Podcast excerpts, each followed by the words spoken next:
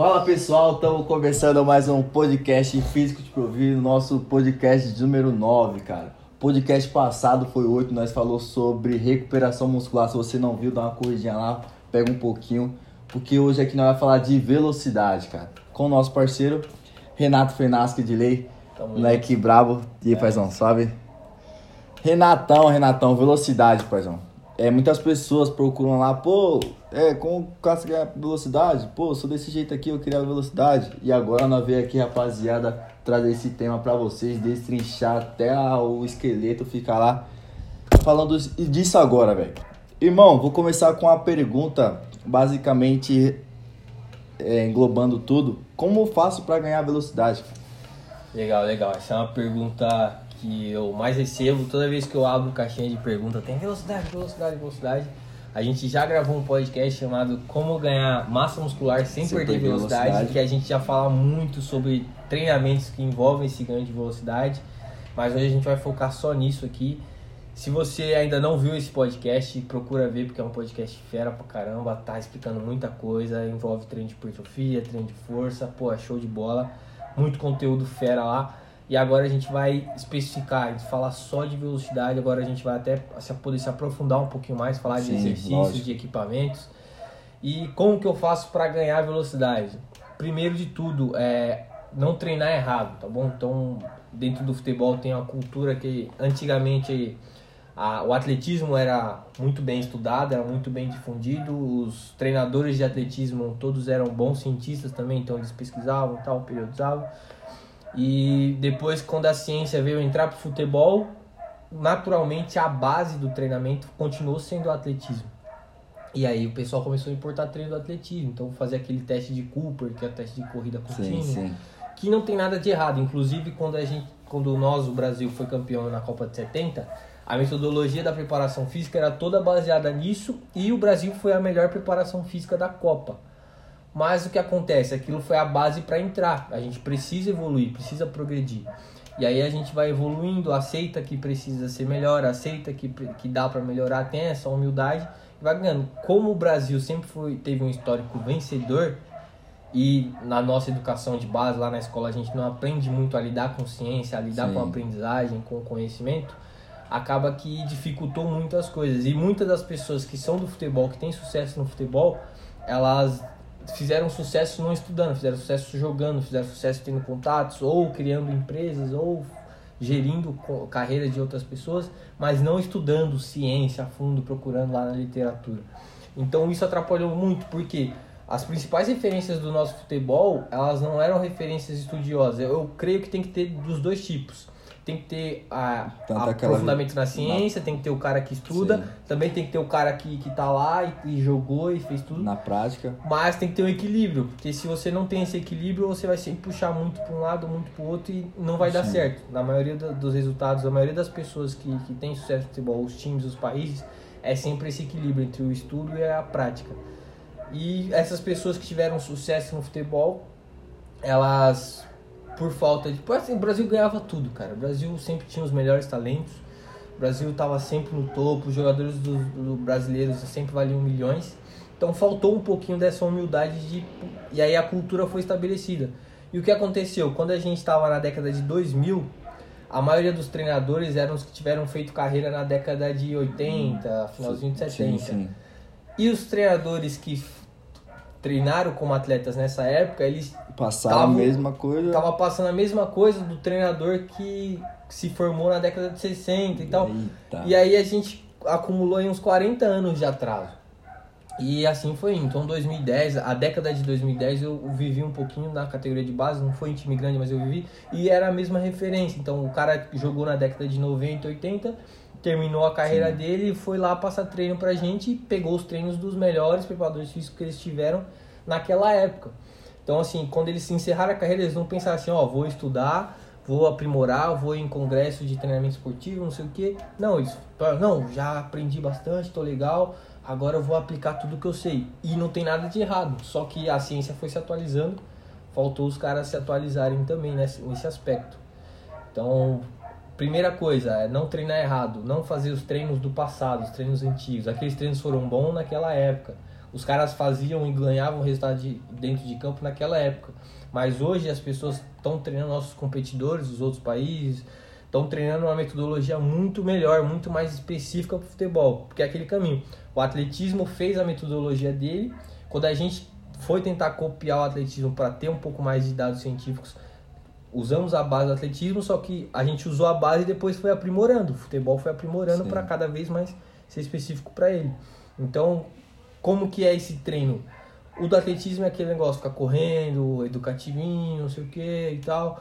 E você corre corrida contínua e você faz o treino de velocidade em linha reta só. Sim. E futebol é diferente. Futebol a gente corre em curvilínea, que a gente chama, fazendo curva. A gente corre com mudança de direção. No futebol a gente faz os trabalhos intervalados, né? A gente dá um pique aqui, trota aqui, anda, depois acelera um pouquinho, mas nem tanto, depois dá um, um, um sprint máximo. Sim. E a gente precisa ter isso dentro dos treinos. Quando a gente treina a parte de atletismo, e ficar correndo lá, a gente está adaptando o nosso corpo para fazer uma coisa que ele não precisa usar dentro de campo. Sim. Irmão, e você me fez até lembrar, é, uma, algo você passou alguma coisa atrás recentemente agora, é sobre dados de um jogo de Champions League que a, tipo, a velocidade de dois jogadores ali que, entre aspas, não tem muito a ver assim com, a, com o que demanda aquela posição, foram a maior naquele jogo, cara. Você poderia explicar pra rapaziada aí? Legal, legal. É, o... Achei bem interessante. A gente mandou lá no Fora de Série, né? Pra quem tá vendo aí e não conhece o Fora de Série, é um, um, grupo no WhatsApp e um canal no Telegram onde eu coloco conteúdo. Então, assim, eu posto dica de treino, posto questão sobre é, alimentação, a gente fala também, a gente vai se atualizando, manda é, reportagens sim, que eu acho sim, interessantes para a rapaziada. E mandei um relatório de um jogo da Champions League, relatório bem complexo, mostrando os deslocamentos, por onde cada jogador correu mais e a quantidade de sprints, quantos sprints a 20 km por hora, quantos sprints a 14 km por hora, quanto tempo ele passou andando, quanto tempo ele passou trotando. Relatório fera, bem extenso aí e detalhado, minucioso.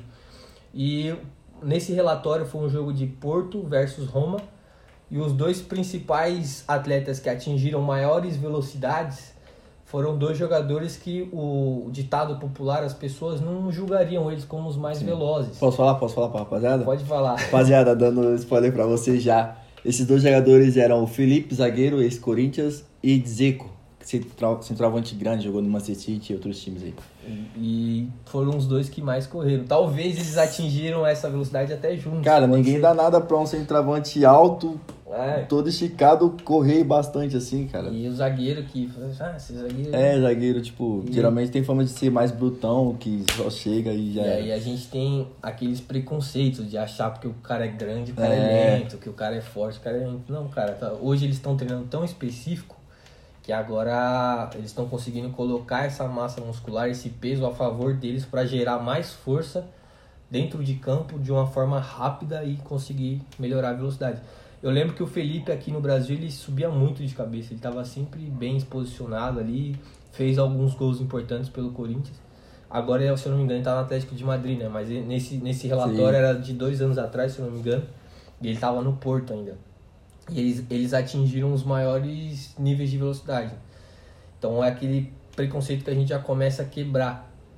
E quando a gente fala de ganho de velocidade, a gente tem que saber isso. Né? Tem que, primeiro, não saber, não treinar errado, então saber o que é um treino certo. E depois saber aproveitar o que você tem para transformar em velocidade, para conseguir transferir essa força. E quando a gente fala em força rápida, ela é uma chave então tem várias capacidades de força. A força máxima está em cima da capacidade que a gente chama capacidade de rei. Quanto mais força máxima você tem, mais potencial para transferir as outras forças você vai conseguir ter. E quando a gente tem uma boa força máxima, a gente consegue elevar o nível de força rápida depois. É só conseguir fazer essa transferência.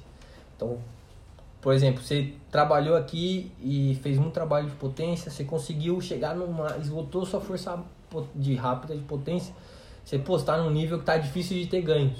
O que, que você faz? Você faz uma periodização para que você consiga ganhar mais força máxima, então aquele movimento com bastante carga mesmo, e aí a gente consegue promover algumas adaptações neuromusculares que vão deixar uma margem maior para você evoluir na potência. E vai ser sempre assim, sempre assim.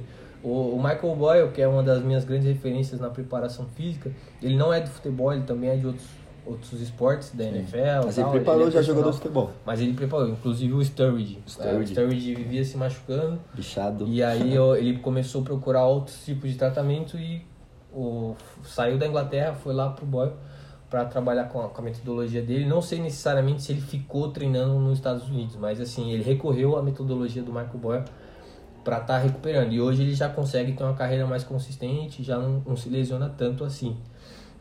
E esse cara, ele faz o que? Ele faz um microciclos ondulatórios. O que, que, é, que que é o microciclo ondulatório? É quando a gente oscila a, o conteúdo do treino. Então, o conteúdo do treino pode ser potência, pode ser hipertrofia, pode ser força máxima. O Boyle trabalha força máxima e potência. E ele faz periodização de, por exemplo, duas semanas. Duas semanas só força máxima, duas semanas só potência, duas semanas só força... Assim. Então, ele nem espera estagnar a potência, ele vai sempre trabalhando assim. E é uma boa, uma Estratégia. boa estratégia. Inclusive, dá para fazer é, microciclos ondulatórios de uma semana para outra, ou até mesmo dentro do microciclo. Dentro Que é o que a gente faz Sim. bastante na Joga BR. Quando um atleta ele atinge um patamar legal, a, a gente começa a brincar um pouco mais com os estímulos. Então, um dia ele trabalha um pouco mais de força máxima, outro dia ele trabalha um pouco mais de potência, dentro da mesma semana. Essa é uma das estratégias que a gente usa aqui. E agora a gente começa a esmiuçar como ganhar potência. Já aprendemos a, a saber é, não treinar errado, né? Então para de fazer treino de maratonista, treinos que dá voltinhas no campo, já expliquei bastante, mas assim, é, só recapitulando. Quando a gente dá voltas assim, a gente está estimulando muito mais as fibras do tipo 1, que são as fibras maratonistas, que tem muita resistência à fadiga, mas ela é muito resistente à fadiga, ela é boa nisso, mas ela é fraca em produzir força e produzir força rápida, velocidade. Então o que acontece? Quando você faz esses trabalhos assim, você acaba estimulando muito as fibras do tipo 1, pouco as fibras do tipo 2B, que é a, que a gente chama de fibra bolt, fibra forte, rápida. E aí tem uma fibra que ela é do meio termo, que é do tipo 2A. E essa fibra do tipo 2A, ela é mista, ela tem um pouquinho de cada. Quando você dá muito estímulo de maratonista, teu cérebro vai falar assim, pô, a gente tá precisando de mais do que só as fibras tipo 1. Ó, as do tipo 2A, que são as mistas, agora vão ficar mais parecidas com a do tipo 1 pra gente aguentar. E aí você promove adaptações no seu corpo para que ele fique mais lento e mais resistente à fadiga.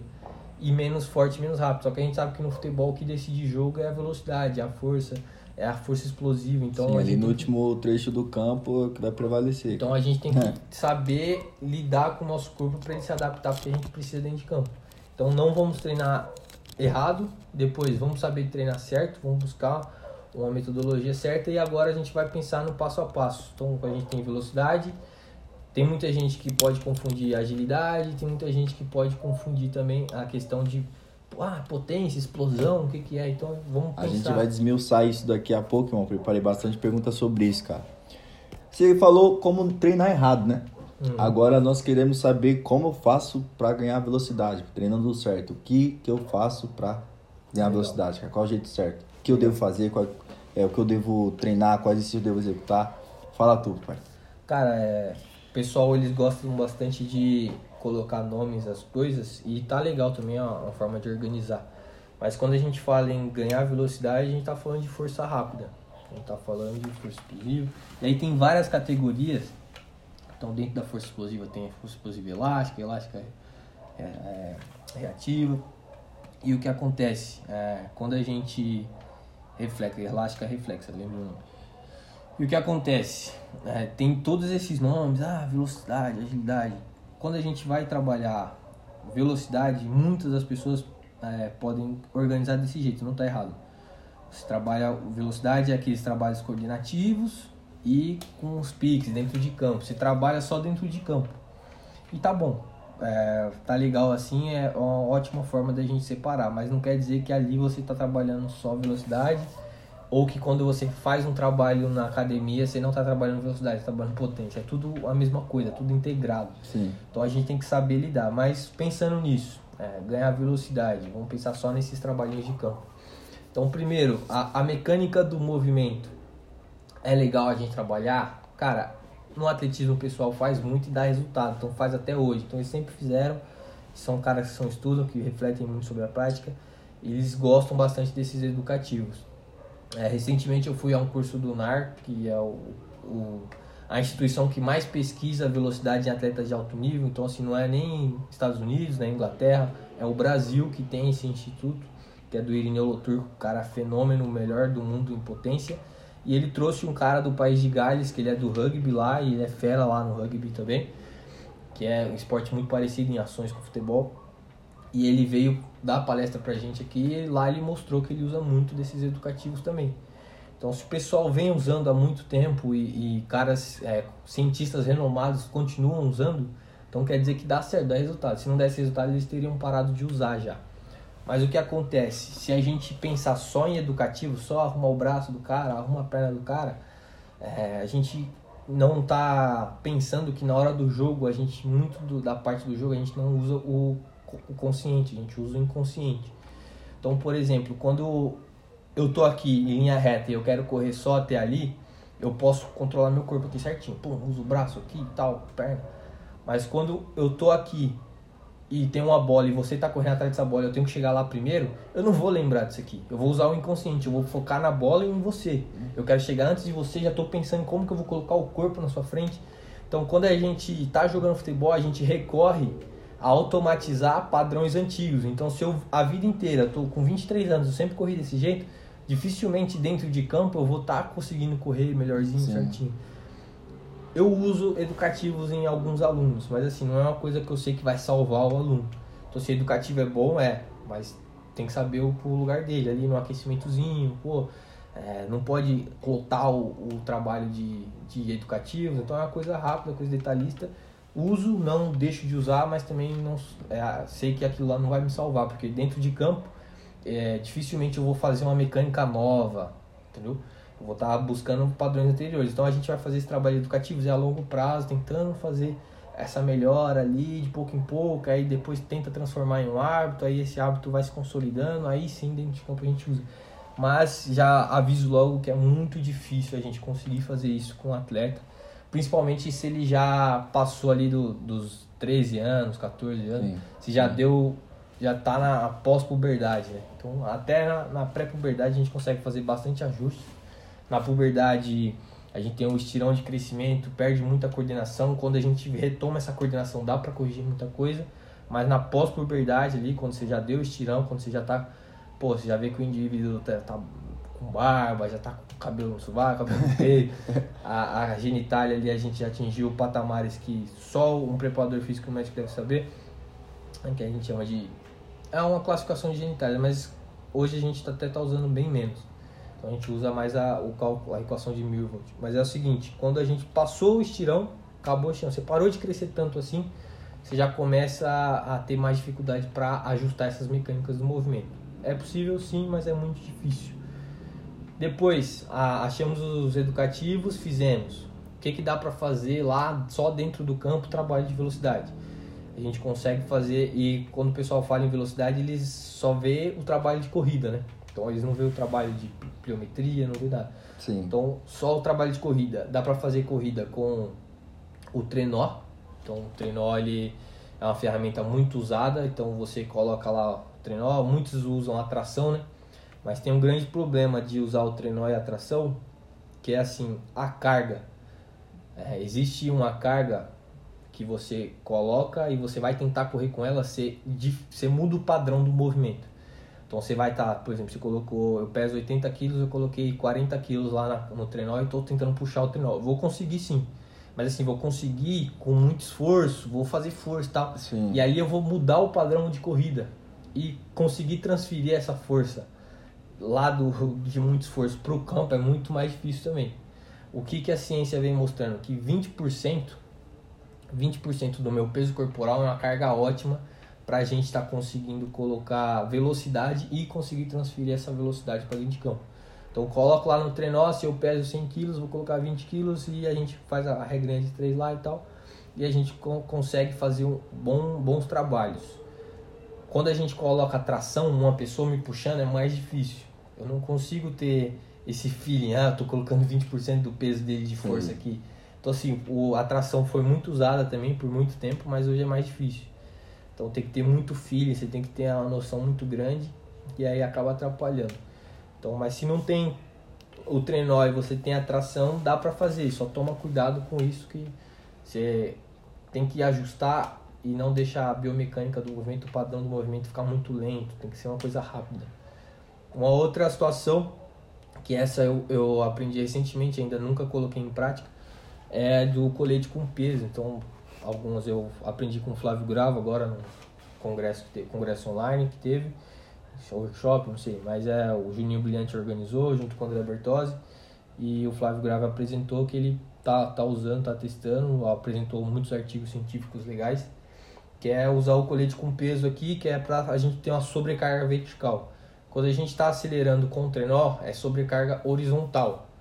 E ele co colocou é, essa questão de ter uma sobrecarga vertical também, porque na corrida, depois que a gente termina aquela fase de aceleração, que a gente coloca um padrão de ficar mais de pé, muita da carga é vertical. E a gente, quando com o trenó, a gente só consegue trabalhar ela de forma mais horizontal. E é o colete com peso é legal, só que ainda também a gente não tem muita referência de quanto colocar de peso em cada e tal. Sim. Mas assim, de preferência sempre é por mais leve. Quando a gente fala em velocidade, a gente não pode pôr muita carga porque vai alterar o padrão de movimento e aí vai acabar atrapalhando. Mas assim, coloca pouca carga e faz o movimento muito rápido e aí dá para usar o colete com peso, por exemplo, na hora de jogar um reduzido com, com mudança de direção, então coisa rápida ali. E lembrando, quando a gente faz esse trabalho de velocidade, não é pra você ficar meia hora com o negócio, não é pra você ficar um minuto com o negócio, é coisa rápida. É tiro ali, pô, no máximo 18 segundos de trabalho. Sim. Então, assim que a gente trabalha a força rápida, coisa muito, muito, muito Sim. rápida, entendeu? Que é aquela coisa do, da potência do tiro. Então, dá para ser usado também. Então, dentro, dentro da visão do pessoal de o que, que é trabalho de velocidade, que a gente correr do campo fazendo algo educativo e tal, é isso. Então, os educativos ajudam e o trenó mais o colete com peso. Tem uma outra coisa também que é aquele trenó que a gente fica de frente. Tem um trenó que a gente coloca como tração e push, mas é um trenó que a gente coloca de frente. Eu acho que tem até outra E palavra, mas eu empurra, esqueci. coisa E assim? empurra. E aí a gente sobe o joelho forte, empurra e tal. Esse trabalho também é um trabalho muito bom, sobrecarga horizontal. E a gente consegue manter o padrão de, de movimento das pernas ali na hora que a gente sai para acelerar. Então esses três seriam ótimos para o ganho de velocidade. Então não sei se foi era essa a pergunta. Era basicamente certinho? isso mesmo, isso mesmo.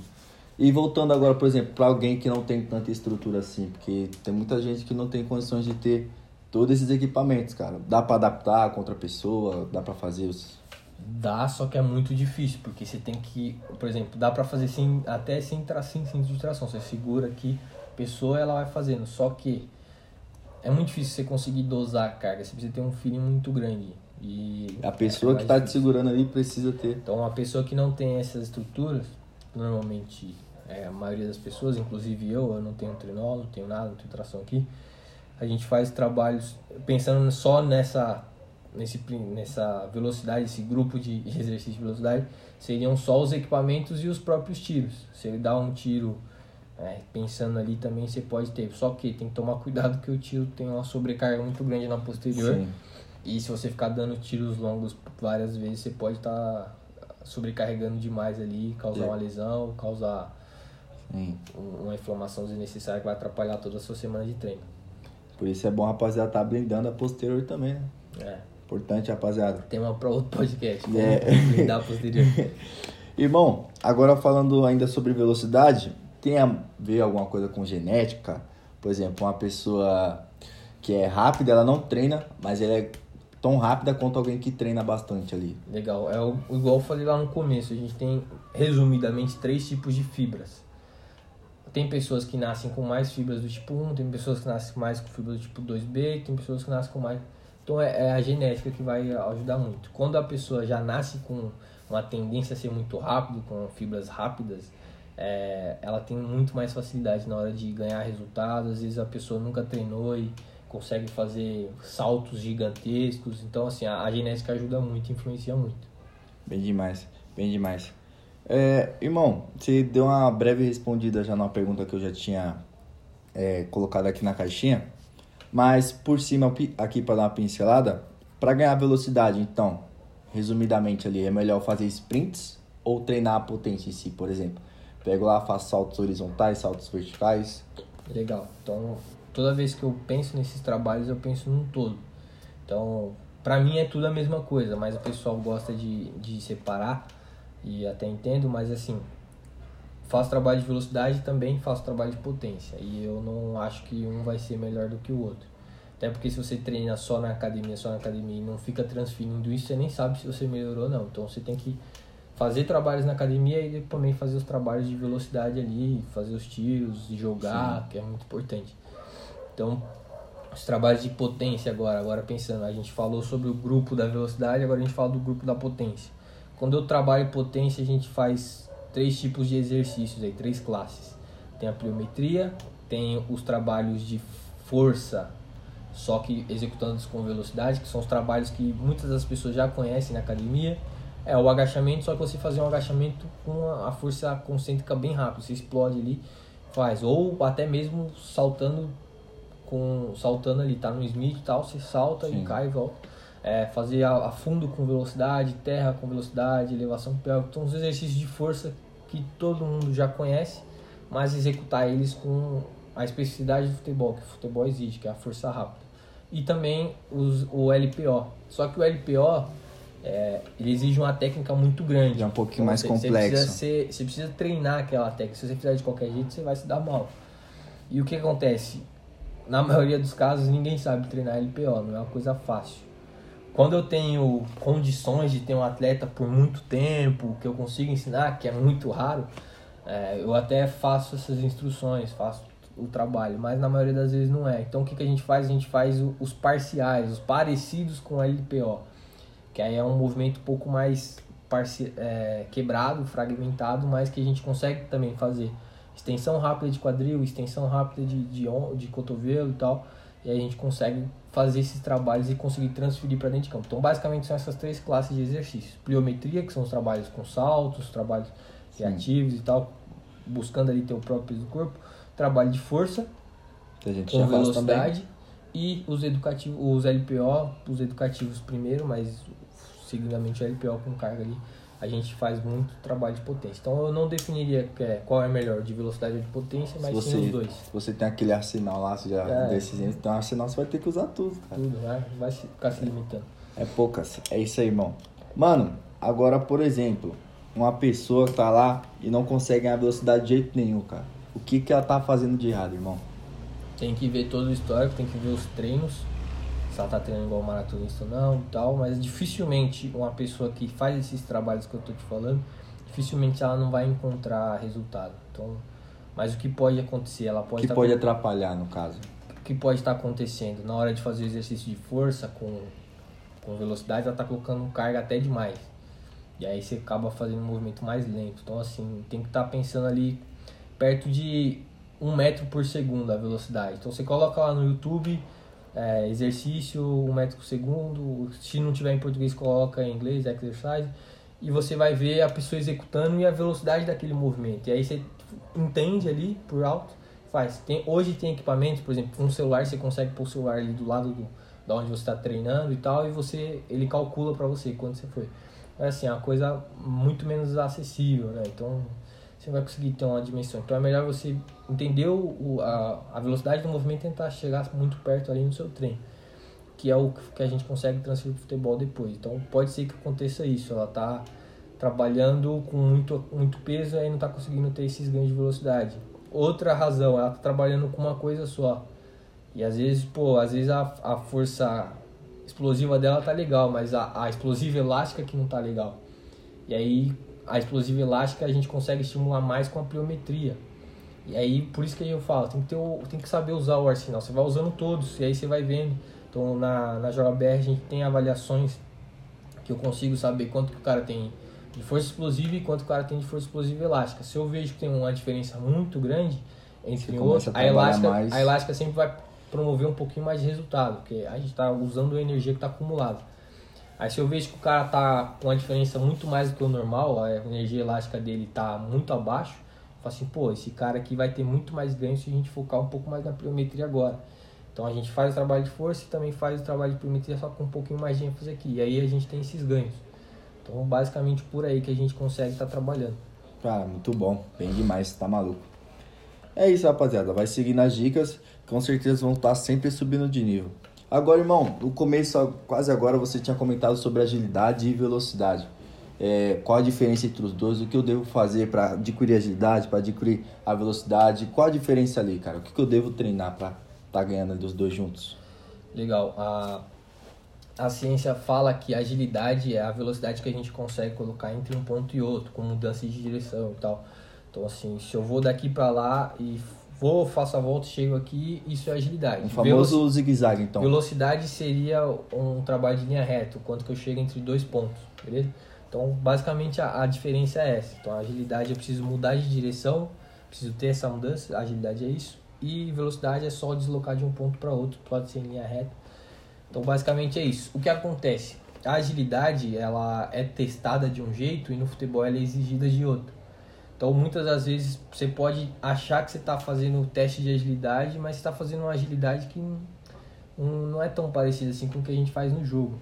E aí esse mesmo cara que eu falei lá do, País de Gales, Ian Jeffrey, ele, ele chama de Game Speed agora, ele não chama mais de trabalho de agilidade, ele chama de trabalho de Game Speed, que é velocidade em forma de jogo. E aí ele faz trabalhos, por exemplo, que você tem um colete atrás das costas, eu também tenho. E aí a gente tem que ser ágil para conseguir Pegar o pô, ter, ter, essa flexão de quadril e tal, e ter o jogo. E eu tô jogando contra você. Eu, eu tô me defendendo, também tô atacando. Trabalhos assim com bola também, então trabalhos de proteção de bola a coisas de agilidade rápida. Então isso é o que a gente consegue estar tá fazendo é, dentro do, dos trabalhos de agilidade. E a, a, os trabalhos de velocidade são um pouquinho do que a gente vem falando depois. Então quando eu trabalho agilidade eu quero estar tá sempre pensando um ambiente imprevisível, que é o que vai ter no jogo. Então aqueles trabalhos que o pessoal fala assim, direita, esquerda, ali é uma, uma agilidade imprevisível. Então já é muito melhor do que o cara saber para onde vai. Porque quando você sabe para onde vai, está fazendo mas Sim. você não vai usar aquilo no jogo, você não sabe para onde você vai no jogo. Então a bola tá aqui, o cara pode tocar tanto aqui perto quanto ele pode tocar lá e você vai ter que deslocar e ter que ter essa, essa velocidade de raciocínio, tá tudo junto. A gente não vai pegar uma coisa separada aqui, agora você usa força, hum. agora você usa velocidade, agora você usa agilidade. ah, nesse momento você vai usar a velocidade de raciocínio. No jogo a gente usa tudo ao mesmo tempo. Então a gente tem que trabalhar tudo ao mesmo tempo também. Então, basicamente, a agilidade eu uso nos trabalhos assim. Então, são em forma de jogo, de forma imprevisível. Então, tem também aquela questão do jogo do espelho. Não, não sei se o pessoal vai entender bem. Mas fica dois caras aqui, um tem que ir para um lugar e o outro não pode deixar. E aí, ou um tem que copiar o outro. Então, o jogo do espelho basicamente é assim. Então, eu vou para a direita, você também tem que ir para minha direita, que é a sua esquerda. Sim. E aí, eu vou, só vou simulando e eu tenho que ter essa agilidade de saber para onde você foi e conseguir ir junto. Se eu vou para um lugar e você demora a chegar porque você estava achando outra coisa, pô, você perdeu. E aí você perdeu não só às vezes pela agilidade, mas também pela velocidade de raciocínio. E aí a gente faz um trabalho integrado. Ou é, fazer os trabalhos de fuga, né? Então você tem, um, por exemplo, um objeto aqui e você tem que fugir, então você tem que passar. Então você finge que vai para lá, finge que vai para cá Sim. e dá o gato e tal. E aí foi. E aí o cara que vai estar tá te marcando ou não é o que vai definir a jogada e tal. E isso é agilidade em forma de jogo. Sim. E é o que o jogador de futebol tem que trabalhar. Eu, eu pude acompanhar esse trabalho de pertinho lá que você fez com, com o Cauã. Com o Cauã e com o Ed. Com o Ed. É bem legal, cara. Bem, bem fera mesmo. E que dá pra gente usar em qualquer lugar. Qualquer, qualquer lugar. Na academia, né, parque, campo. Dá pra gente adaptar em qualquer lugar. Isso é muito interessante, cara. Isso é muito bom. Agora, irmão, falamos bastante de velocidade, como treinar velocidade. Agora quero saber quantas vezes por semana eu posso estar fazendo esse treinamento de velocidade, cara, ou de potência. Legal. Então, a velocidade para quem é jogador, ela é exigida todo dia, mas não é porque a gente exige que a gente trabalhe. Então, você usa a velocidade, mas você não está trabalhando ela. Então, quando a gente fala de trabalhar força, trabalhar velocidade, a gente tem que lembrar que a gente tem um tempo de recuperação de 48 a 72 horas. Então, como a gente falou no podcast passado, que também está muito bom, bem detalhado, se você está assistindo aqui não ouviu o, o, o, podcast anterior sobre recuperação muscular, dá uma passada lá que está muito bom. A gente tem 48 a 72 horas, a margem de segurança é sempre 72 horas. Você faz um trabalho bem equilibradinho, bem programado, certeza que 72 horas depois está recuperado, mas tem a chance de você se recuperar um pouquinho antes disso. Então você pode estar tá fazendo ali de duas a três vezes três vezes você não está dentro da margem de segurança. Então você não está ali respeitando as 72 horas. Por exemplo, você pode trabalhar segunda, quinta e sábado. Ou você pode trabalhar terça e sexta. Então vai depender muito. Eu já fiz trabalhos de três vezes por semana de potência e velocidade. Sim. Mas na maioria das vezes é, é, duas vezes mesmo, porque quando a gente envolve um jogador, a gente também não vai trabalhar só isso. Tem que trabalhar a parte técnica, a parte tática, tem que trabalhar a parte respiratória, cardiorrespiratória. Então tem muita coisa envolvida, então não dá pra focar. É, essa época que eu consegui trabalhar três vezes por semana era a época de final de ano, então a gente não tava jogando e, pô, teve aquele recessinho. E aí eu falei, vou aproveitar e vou ganhar potência. E realmente dá muito resultado. Se tiver um programa elaboradinho, certinho, foi as duas semanas que eu mais ganhei potência na minha vida. Duas, três semanas ali. Eu saí de um patamar, fui para outro, tava treinando muito bem, três era. Era visível, cara, no, nos rachas que a gente jogava dia de quarta lá. E aí de, depois eu consegui manter, que foi isso. Então, eu, a gente terminou, não tava jogando mais campeonato, competição, tava jogando só racha.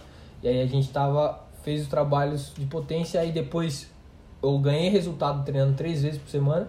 Depois eu continuei treinando duas vezes por semana e eu consegui manter o resultado. Então por isso que às vezes é legal a gente conseguir fazer esse trabalho. Claro que se você depois, ao longo da temporada, você começa a treinar muito mais, jogar muito mais, tem, tinha três jogos por final de semana, mais o jogo na quarta, aí naturalmente seu corpo vai se adaptando para ficar mais resistente, aí você vai perdendo um pouquinho de potência. Mas é se você está treinando, você perde pouco. E se você não está treinando, você perde muito. Sim. E se você treina bem, você até consegue ganhar um pouquinho durante o campeonato. Mas é Sim. natural você ter um pouquinho de queda. É bem demais, bem demais. Irmão, fazendo agora meio que um TBT daquele podcast que a gente falou sobre como ganhar massa muscular sem perder velocidade. Cara, só pra gente dar uma refrescada na memória da rapaziada aqui. Se eu sou magro, é, ser magro é, é ser mais rápido, cara. Tipo, só ser magro eu consigo ser mais rápido que aquele cara que, que treina pra caramba e faz tudo direitinho? Legal. Então, primeiro a gente tem que entender que quando a gente se desloca, e velocidade é deslocamento, a gente exerce uma força sobre o chão contra a gravidade e, entre aspas, nos empurra para algum tipo de lugar. Quanto mais pesado você é, mais força você tem que fazer. Então, não necessariamente você ser mais magro quer dizer que você é mais rápido, mas você tem uma facilidade maior de deslocar o teu corpo. Só que tem muito cara que é forte, que é grande e também é forte. E aí esse cara que é grande e forte, ele consegue também fazer força contra o chão e contra a gravidade para que ele consiga se deslocar bem. Então assim, é uma tendência natural, quem é mais leve, ou magrinho e tal, correr um pouco mais, porque ele tem mais facilidade, tem menos peso para transportar. Mas, por exemplo, a gente tem casos de atletas muito fortes, muito grandes, que também conseguem ser muito rápidos, que é o caso do Cristiano Ronaldo, que é o caso do Adriano Imperador, o Lukaku também é muito rápido, com o Adama Traoré, o exemplo mais visível agora, grande e rápido pra caramba, se eu não me engano, deve ser o, o atleta mais rápido da Premier League essa temporada, que atingiu maiores patamares de velocidade. Então, você não necessariamente precisa ser magro para ser rápido, mas quem é magro tem um pouquinho mais de facilidade Sim. porque ele tem menos peso para deslocar. Sim, até porque o cara mais rápido do mundo hoje no futebol foi o Bruno Henrique, ele é bem magrinho. Né? Ele é, varetinha. É magrinho, varetinha. Irmão, agora no caso de quem tem sobrepeso, assim, interfere também? Dá pra ser, você ser um pouquinho gordinho ali, mas ser bastante rápido? Como funciona? Legal. Então você tem um sobrepeso, e aí a gente não tá falando de massa muscular, que massa muscular, se você treinar ela, você consegue transferir para fazer mais força. Gordura, você não consegue fazer mais força com gordura. Então quem tem um sobrepeso pode ser rápido também, se for comparar com outras pessoas. Mas se pegar essa mesma pessoa com sobrepeso e essa mesma pessoa com peso normal, a que tem o peso normal com certeza vai correr mais rápido, porque ela tem menos carga para deslocar. Então, assim, ela vai precisar fazer menos força para se deslocar. Ou então, se ela continuar mantendo o mesmo padrão de força, ela vai conseguir empurrar o corpo dela para mais longe. Aí a gente vai notar que ela vai ficar mais rápida. Muito bom, muito bom. E também sabemos que, pô, existe a boleirada lá, a boleirada que sai no, na sexta, sai no sábado, gosta de beber, às vezes alguns fumam na guilha, essas outras coisas aí. Irmão, isso interfere é, na hora de você ali, tá trabalhando para ganhar velocidade, você faz isso com constância, interfere na hora de tá obtendo esses resultados? interfere. No curto prazo, talvez não seja notado. E é até por isso que muitos dos jogadores continuam fazendo isso. Mas no longo prazo é imprevisível, ou é, é previsível que esse cara vai perder. Então a gente pega os atletas que tiveram maior longevidade no futebol, que conseguiram jogar por mais tempo, todos eles eram muito bem disciplinados quanto a esse aspecto. Um, alguns bebiam, mas sempre com muita responsabilidade, então sair. Então tem, a gente sabe que tem atletas, inclusive de seleção brasileira, que fumam narguilé pra caramba, né? inclusive o Roberto Carlos, é, o pessoal fala que ele fuma bastante, o Ronaldo também fumava bastante, mas assim, eles fazem, mas se eles não fizessem, eles seriam melhor que eles mesmos. Então, aquela coisa assim, ah, pô, mas o Roberto Carlos era muito forte e fumava, não sei o que. O Roberto Carlos era muito bom e fumava, eu vou fumar também. Não, Pô, quantas copas você já ganhou? Se ele, se ele não fumar, se ele não fumasse, ele teria muito mais rendimento. Lógico. Então, é aquela coisa, comparar ele com ele mesmo. Então, o Ronaldo Fenômeno, ele encerrou a carreira, se eu não me engano, com 33 anos. Claro teve todo um histórico de lesão por trás. Mas com 33 anos o Cristiano Ronaldo tava batendo recorde. Então, assim, e basicamente ali em, que, em termos de talento, em termos de potencial, muitos falam que o Ronaldo é até melhor que o Cristiano Ronaldo. Então, assim, com 33 anos, se o Ronaldo tiver não fumasse, tal, não beber, essas coisas, poderia estar tá num nível absurdo também como o Cristiano Ronaldo tá. E o Cristiano Ronaldo é um cara que se cuida. Então é basicamente por aí. Agora a parte de fumar, ela afeta muito mais a parte cardiorrespiratória do que propriamente dita a parte de força. Mas ao longo prazo vai tudo dar merda do mesmo jeito. Vai, vai dar ruim. Então, rapaziada que é acostumada a fazer isso sempre, dá uma seguradinha, pô. Deixa pra quando a gente estiver ganhando bastante título, aí vocês comemoram. Tira um dia lá pra comemorar. Beleza? Irmão, essa era a minha caixinha de pergunta aqui. Deu pra destrinchar bastante sobre toda, toda essa questão de velocidade, como ganhar, é, o que a gente faz para ganhar, qual trabalhinho a gente é, tem que executar para estar tá obtendo isso. E graças a você a gente conseguiu, cara. Tem alguma mensagem para dar pra rapaziada aí? Legal, acho que pra rapaziada dá pra até montar um, um esqueminha agora. Vamos montar um esqueminha. Vamos montar o passo a passo. Ufa. É, isso aqui é o bônus, rapaziada. Sempre bônus. tem um bônus pra vocês. Ó, né? bônus. Vamos montar o passo a passo. Seguinte, você quer ganhar velocidade. Primeiro que você faz, você para de treinar errado. Para de dar volta em campo, para de correr em parque. Lição 1. E, e foca em jogar reduzido, fazer intervalado, jogar futebol de verdade. Foca nisso. Esquece tudo que, que é de maratonista. Lição 1, rapaziada. Futebol. Depois, você nunca treinou muito bem velocidade. Você não tem condições ainda de executar um movimento com explosão, executar um movimento com bastante força. O que, que você faz? Você faz um trabalho de fortalecimento e aí, entre, entre aspas, a gente vai falar em força de resistência, que é um, é um trabalho de força que a gente faz, que a gente consegue fortalecer a musculatura, consegue fortalecer os tendões, mas ainda não trabalha com tanta carga, com tanta velocidade. Então, basicamente ali, você pode até usar um trabalho de hipertrofia. Não necessariamente precisa ser, mas pode fazer um trabalho de hipertrofia para estar tá chegando nesse passo a passo. Beleza, você ficou um tempinho ali, ficou quatro, no mínimo quatro semanas ali fazendo esse trabalho. Se você nunca treinou, tá? Se você não tem condições ainda. Se você já vinha treinando, vinha numa pegada, até menos. Mas vai depender muito da hora, por isso que é importante ter profissionais do seu lado para estar tá tomando essa decisão. Mas seria de, de 4 a 8 semanas fazendo esse trabalho de força de resistência. Se você está muito parado, você, muito provavelmente ao pegar das 8. Se você já estava numa pegada legal, 4 semanas já vai ser muito bom fez esse trabalho de fortalecimento, conseguiu, aí sim a gente começa a transferir o trabalho para ganhos de potência, ganhos de velocidade. O que, que a gente vai fazer? Saiu do. Terminamos o trabalho de força de resistência, a gente começa a introduzir os mesmos trabalhos, só que agora de forma rápida. Então a gente vai fazer os mesmos exercícios que vinha fazendo, só que agora a gente começa a executar com velocidade, consegue acelerar o movimento ali. E aí a gente já está começando a trabalhar a força rápida. E aí a, as repetições diminuem, só que a velocidade dos exercícios vão aumentar. E aí a gente começa fazendo isso, e aí vai ter o feeling, né? O treinador vai ter o feeling, o preparador físico vai ter o feeling de saber de quando que o cara tá bem ou não tá para começar a pensar em outras coisas. Já começaria com educativos de pliometria.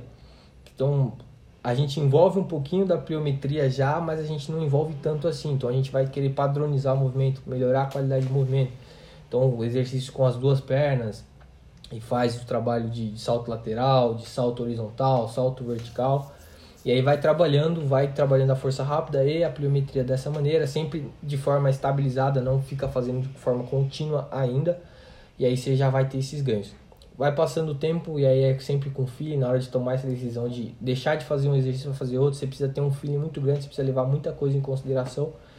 E aí você começa a passar a pliometria que você estava trabalhando saltando e parando, saltando e parando Agora você vai trabalhar de forma contínua. Você salta, já cai, já empurra de novo. Cai, já empurra de novo. A gente trabalha muito mais a, a força reativa, né? A força elástica e a força elástica reflexa. Então a gente vai conseguir melhorar essa parte. Lá na, na academia a gente já consegue cada vez mais executar com mais velocidade e também um pouquinho mais de peso, mais de carga. Então você pode colocar exercícios, por exemplo, como a elevação pélvica, a gente já pode empurrar a barra como se estivesse querendo jogar lá no teto. Agachamento, a gente já pode começar a pensar em saltar. Então a gente está com agachamento aqui, o mesmo trabalho que você fazia sem peso, ali na pliometria, você vai começar a fazer com peso na academia. Então você vem ali, coloca a barra, saltou, caiu, estabiliza. Saltou, caiu, estabiliza, agachou, faz tudo certinho ali. Então esse é o passo a passo para a gente estar tá ganhando velocidade. Todas essas tomadas de decisões a gente vai precisar de levar muita coisa em consideração. Mas você fazendo isso, você já vai sentir muita diferença dentro de campo. Então, esse é um bônus aí para quem tá assistindo os vídeos Bônusão, grandes até pô. o final. Bônusão. Dificilmente eu vou estar tá postando isso aqui em Instagram, muito dificilmente. Então, você que gosta mesmo de futebol, que tá assistindo todos os vídeos até o final, você já vai ter muitos ganhos aí, beleza? Muito bom, muito bom. E rapaziada, além disso, também tem um grupo fora de séries, tem um grupo do WhatsApp, do Telegram. Quiser entrar, só seguir, só pegar lá o link que tá na bio. Tá tudo direitinho lá, tudo esquematizado e vem com, gente, vem com a gente que com certeza vamos subir de patamar, rapaziada. Legal, e essa semana a gente tem uma novidade também, que é o grupo de estudos. Então, grupo de estudos. se você tá me ouvindo aqui, não é o meu interesse, tá? Eu não quero falar para professores, estagiários. Eu quero falar com os atletas. Eu quero melhorar o futebol jogado lá, de logo de cara, eu e o atleta. Então, tudo que eu faço aqui é pensando nos atletas, a linguagem, se vê que é uma linguagem bem leve, eu evito fazer falar em termos técnicos mas mesmo assim tem muitos professores que ainda me procuram, muito pessoal que está começando me procura, quer falar de estudos, e aí eu crio um grupo de estudos lá no Telegram. Então você vai lá em telegram.me barra tudo junto. E aí você já vai ter acesso ao nosso grupo de estudos, se inscreve lá. Tem um grupo de discussão nesse canal do Telegram, que aí a gente pode estar tá trocando ideia, vocês mandam, eu estou sempre mandando artigos e estudos que eu faço aí, coisas que eu estudei no passado, coisas que eu venho estudando agora bastante dica de que vídeo assistir no YouTube, essas coisas todas.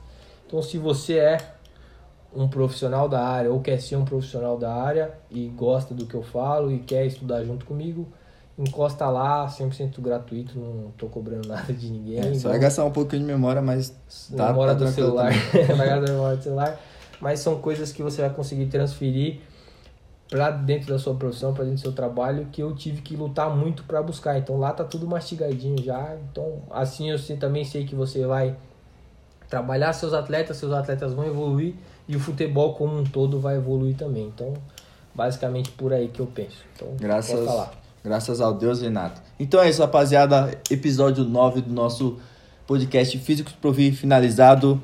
Se você tem qualquer dúvida, pode estar mandando para nós que a gente vai destrinchar até o talo a sua dúvida, beleza? Segue a gente, tamo junto, é nós, valeu! É nóis, falou!